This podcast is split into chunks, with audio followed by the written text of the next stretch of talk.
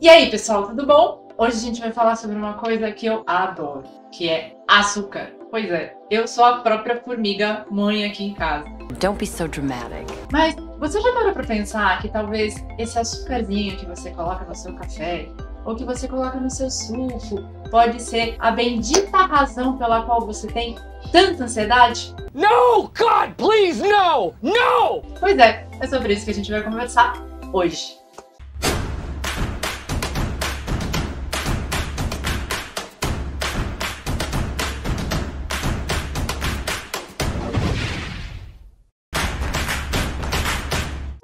Ai, vamos lá. Eu queria ter 1% da empolgação desse ser humano. Vamos falar de coisa séria? A gente fala sobre alimentação saudável, um estilo de vida saudável como uma forma de combater a ansiedade, né? E não sei se você sabe, mas os orientais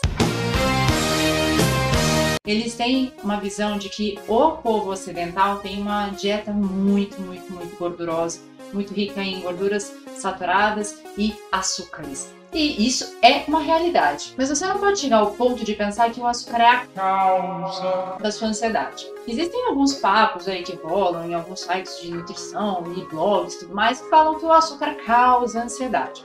Tá? E de fato, uma alimentação saudável, um estilo de vida saudável, ele é um dos principais fatores para você controlar a sua ansiedade. Mas a gente não pode chegar ao ponto de falar que o açúcar é o causador da sua ansiedade porque não tem nenhum composto de nenhum alimento que pode ser considerado como causa, tá?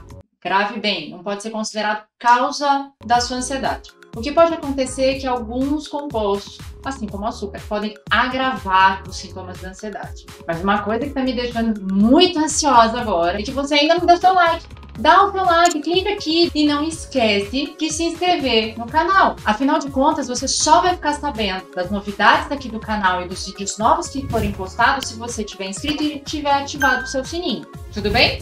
Como que o açúcar pode causar o agravamento da sua ansiedade? O que acontece é que quando a gente ingere um doce ou algum alimento que tem açúcar na composição, esse açúcar ele se transforma em glucose.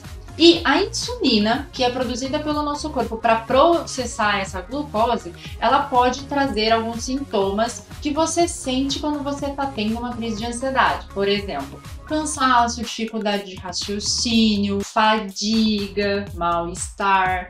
Ou vai me dizer que você não lembra de nenhuma ocasião que você encheu o bucho de doce e depois você ficou assim meio que de boiando, passando mal e até com mal-estar de tanto açúcar que você comeu.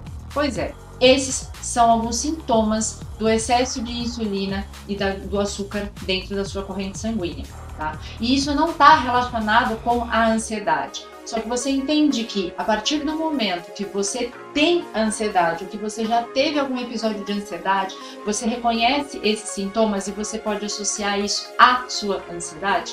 Então, às vezes, você pode nem estar tá tendo uma crise de ansiedade de novo, ou você pode nem estar com um quadro de ansiedade grave, como você já teve no passado. Mas a partir do momento que você reconhece esse sintoma, na sua cabeça pode acontecer uma confusão de você achar que aquele mal-estar momentâneo que você está tá sentindo, que você está tendo, que é na verdade relacionado ao excesso de consumo do açúcar, você pode relacionar à ansiedade. Entendeu de onde vem a confusão? Agora tem um outro ponto. O excesso do consumo de açúcar faz com que o seu organismo acostume com um nível de açúcar dentro da sua corrente sanguínea. A partir do momento que você resolve fazer a dieta, ficar toda fitness, né, ou perder aquela barriguinha de chope que muitos homens né, produção? Tem. Acontece que você corta completamente o açúcar. Quando você resolve fazer uma dieta pra, né, ficar em forma, enfim, você automaticamente reduz aí a quantidade de consumo de açúcar. Muita gente entra na neura e na loucura de fazer uma mudança drástica na alimentação. Aí numa semana, tá consumindo quatro xícaras de café com duas colherinhas de açúcar cada, come um monte de doce, um monte de bolo, bolacha, enfim, sucos com açúcar a né? Ai, é uma festa do açúcar. Aí na semana seguinte fala, vou fazer uma dieta e corta o açúcar por completo. O que, que você vai ter? A abstinência de açúcar. E aí, quais são os sintomas da abstinência do açúcar? São sintomas parecidos com os sintomas das crises de pânico. quais são esses sintomas? Os sintomas que são relacionados à abstinência de açúcar, que se parecem com sintomas da síndrome de pânico, são, por exemplo, tremedeira, nervosismo, tontura. Quem nunca ficou nervoso por falta de açúcar no sangue, né?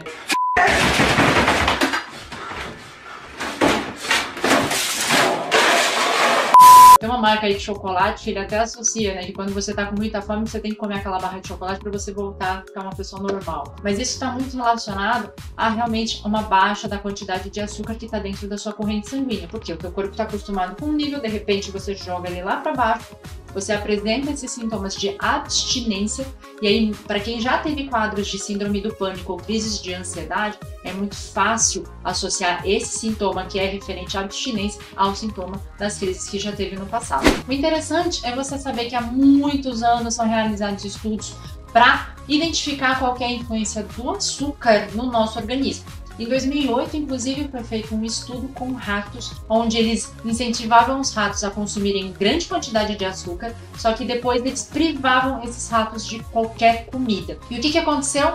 Eles apresentaram uma queda brusca de dopamina, o que causou uma elevação na ansiedade dos ratos.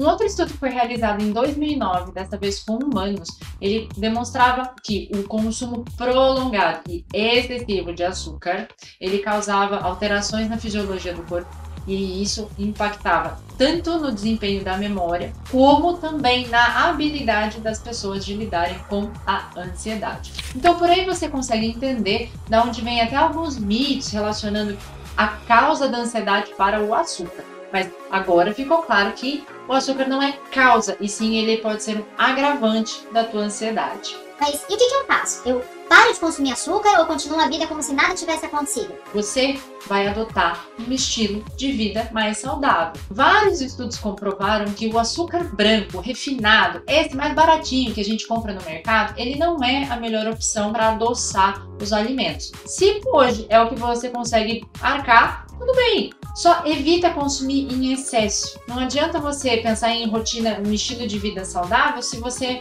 faz um bolo com muito açúcar, cobertura de leite condensado, mais uma cobertura de chocolate, recheio. Nossa, me deu até vontade. Mas não, não adianta você querer ter um estilo de vida saudável comendo isso todos os dias. Você já entendeu o recado. Não adianta também só cortar o açúcar, você tem que pensar em todos esses outros lados. Mas focando no tema do vídeo de hoje, se você só balancear a quantidade de açúcar que você está ingerindo e entender que se você está tendo um sintoma como esses que eu relatei no vídeo de hoje, para para lembrar se você não consumiu açúcar em excesso ou se você simplesmente não cortou abruptamente o açúcar da sua vida e isso pode estar sendo a causa desses sintomas. Se você não teve nenhuma alteração na sua dieta recentemente, nem teve um consumo excessivo de açúcar e está sentindo, está né, tá apresentando esses sintomas, aí sim é interessante você consultar um médico para ver se está tudo bem com o teu organismo, com o teu corpo. E aí, se tiver tudo bem com o teu corpo, você fazer uma avaliação para ver se você não pode estar desenvolvendo sim um quadro de ansiedade.